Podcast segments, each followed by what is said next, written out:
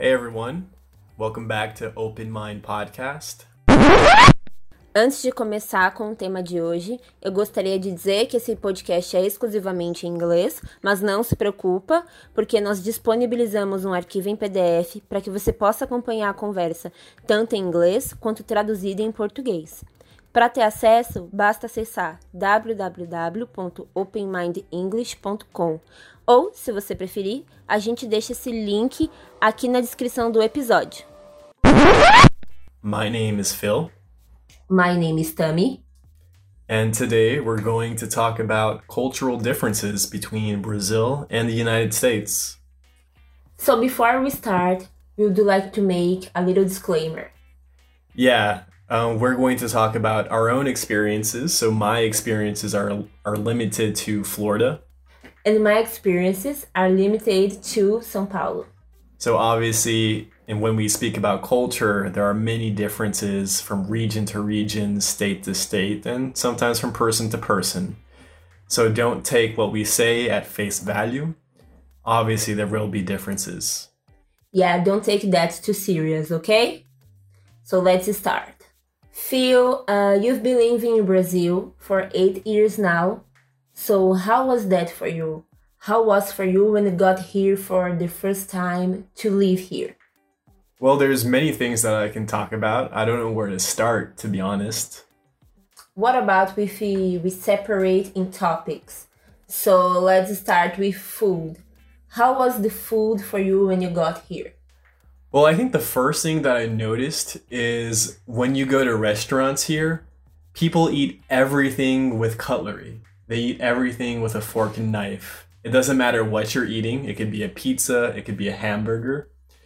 Uh, that's very different from what I'm used to in the United States. People eat these things with their hands. Um, people eat like barbecue ribs, for example, with their hands. Uh, you know, for the most part.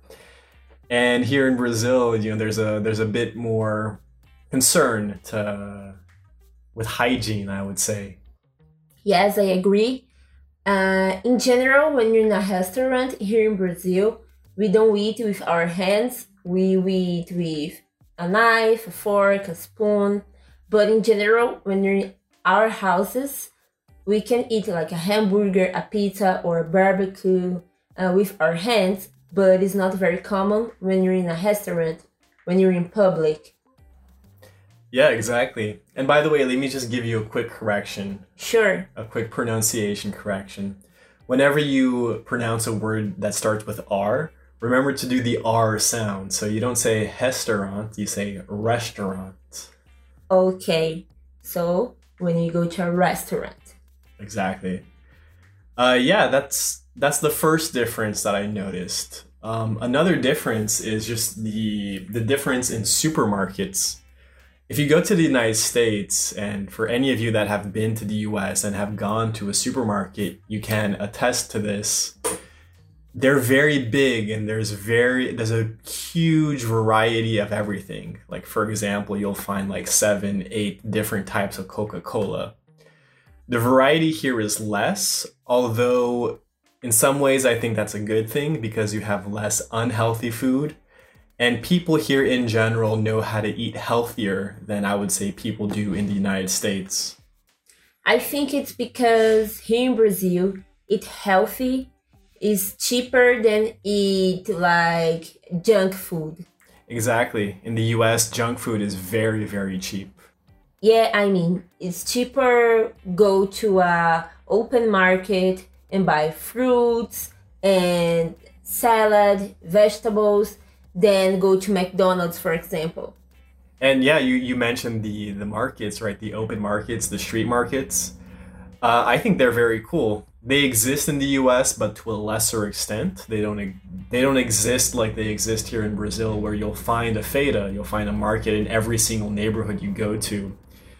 And I think they're just a great place to go to to get your fruits and your veggies. Our open markets are cultural, and especially because we love to go there to eat pastel and drink caldo de cana. So it's amazing. We love go to a feira, to an open market, and eat and drink these things. Yeah, one of my favorite things to do at these feiras is just to get, like you said, a pastel and a and a how do you say it? Caldo de cana. Caldo de cana. That's it. Sugar cane uh, juice. It's really good, especially if you put a little bit of maracuja or lemon in it. I think it's good. Yeah, I agree. Cool. So you agree Brazilian food is amazing. I'm not saying American food is bad, don't get me wrong, but I'm saying uh, to be honest, I would prefer Brazilian food. I'm a Brazilian. It's not fair. I know. but well, what about people? What can we say about people? How was your social life in United States and how it works here in Brazil for you? I think here in Brazil people are definitely more sociable. People are more outwardly friendly and people just like parties getting together. It's a it's a much warmer culture in that way. It's not to say that americans are cold. I think that's a very mis very common misconception that people have that americans are just cold in general. I wouldn't say so. But because brazilians are so warm and so friendly i think any other culture in comparison is going to seem cold and distant but I, I remember one of the things that I noticed first is the personal space. I think the personal space that people have here is a little bit less. And I'm talking about personal space in a physical sense. So I remember I was at a party one time when I first arrived here, and I was talking to this guy, and and he it felt like he was talking like right in my face, you know, like barely a couple centimeters away. And I felt a little bit uncomfortable about that, so I took a step back to get farther away from him. And he continued speaking and took a step forward to go back to the to get back close to my face. Yes, I agree. Uh, when I was United States, I don't think people are cold there, but there is a a gap. I can say there is a gap. It doesn't matter if the person is nice there is a gap between you and the other person and i don't feel that gap when i'm in brazil. Uh, like people can be very nice and friendly with you but you're not really el- welcome to everything in their lives. You know what i mean? Yeah. Uh, here in brazil in general we meet someone in one day in one month or one night one week your best friends forever. So we have this thing. We talk about everything about our lives. Uh, we have small talk to everyone. We talk. We open our hearts mm-hmm. with strangers we never we've, we've never seen before. mm-hmm. So this is one thing. It doesn't happen in United States, in Europe. People are nice there but this gap you, you need to keep in mind if you're brazilian and you go abroad keep that in mind. Exactly. I think that's a good point. It's important to keep in mind that for you to become friends with american people it takes a little bit longer than you know how the, the amount of time that it takes in brazil to become friends with somebody. So if you do go to the us keep in mind it's not because people don't like you it just naturally the way it is. It takes a little bit longer to build that trust and to build a friendship. Another thing i could see when i was in united states it's uh, people there they look like they don't give a fuck about you you know what i mean?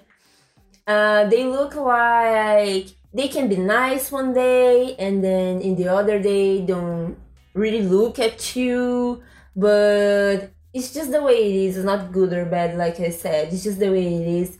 Uh, as a Brazilian, uh, I couldn't understand what it, it was between that because it's not my culture. But like I said, don't don't feel offended if the person is talking to you, being friendly one day, and don't talk to you another day. I realize that's really common there. I think the thing is, is that in Brazilian culture, Brazilian people will go out of their way to make people feel good or try their best to not make someone not feel well, not feel welcome. So when you go to any other country where there's a little bit less concern about making others feel okay and not feel bad, it can definitely feel like people just don't care about you. People don't give a crap about you it might not be the case. It's just that they're focused with their own things. They're focused on their own things. They're focused on doing them. You know, so it's it's uh it's not that they don't care about you. It's just that I think here in Brazil, there's people are just more. I don't know what the word is, but they're yeah, they just they're, they're more preoccupied with making sure that they're not hurting others' feelings and stuff like that. And speaking of this, I would like to talk about work now because we were talking about people, how people doing social spaces. How is that how that works in United States when you're working with other people and how did you feel that in Brazil? I think Americans they tend to be a bit more direct and to the point. Um, I think we can take the same thing that we said about Brazilian people and kind of bring it to a work environment. So, like for example, if you have a meeting, the very beginning of the meeting, it's always going to be some kind of small talk that might go on for a little while, where you're just talking about personal things, and then eventually you get on to business in the United States, I would say that there is that small talk, but it's much less. It's very quick, but and like right when like like very very quickly you'll get right to business. You'll get to the point, and there's no there's less dancing around the the subject, if you know what I mean. Yeah, uh, I've never worked with American before, but one thing I like and like at the same time, United States, it's like they goes directly to the point. Mm. Uh, this is a nice thing because in Brazil we have some problems uh, when you don't want to do something, or we have problems when you want to say no to something. It doesn't matter if it is in your social life or to your boss or in the company you work. Uh, in Brazil, we have this. I mean, at least in São Paulo, uh, we have this cult- culture. Uh, we cannot say no to work anytime. You need to be there working all the time. Uh, you can't say no to extra hours of, working. Uh, you can't say no to the half hour because this is another thing. We're too social here in Brazil. So if you don't want to socialize with your work co-workers, you're not nice. People will won't be nice to you. This is gonna probably affect your work, and I don't think this is fair. I would say that it exists in the United States as well. Although, to be very honest with you, I don't know if it's more here because I've never really worked in an office in the United States. Most of my adult life has been here. But from what I've heard, it exists. Um, and also, I think another thing that you mentioned, which I thought was interesting, is that you can't say no. I would say that in the United States, there's a little bit less stigma about saying no, especially to your boss. Um, I, I've seen time and time again with some of my students, for example, where they would have to cancel a class or cancel some other some other thing that they had scheduled because their boss at the very last minute said, "Oh, I need you to do this, whatever this is," and they can't say no to their boss. Uh, in the United States, and I would say in, in probably in Europe as well, it's much more common for someone to just look at their boss and say, uh, "No, I can't do that right now. I have this other thing scheduled. I will have to do this at a later date." And there's no stigma. It's fine to do that. Yeah. And I just wanted to go back a little bit because one thing that caught my attention is you said ritual hygienical. How was that perception for you? Okay. Well, before I answer, let me give you two different corrections. Okay, go ahead. So whenever you want to say alguma coisa que chamou a minha atenção, you're not going to say call my attention, but you're going to say something that got my attention. Okay. Right, so the verb get. Uh, also, you said hygienical. So the word would be hygienic. Hygienic and got my attention. Noted. That's it. So yeah, um, Brazilian people are very hygienic. So that's a very big positive. Um, I, I wouldn't want to be living in a country where people don't take showers every week or every day. but yeah, there there is a difference. I would say that, for example, Brazilian people will brush their teeth three times a day, or at least at the after every single meal.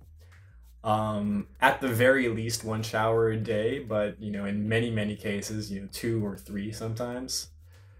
Um, so yeah, I would say Brazilian people are more hygienic than Americans, but that's not to say that Americans are unhygienic. You know, where I come from, we took showers every day uh, as well.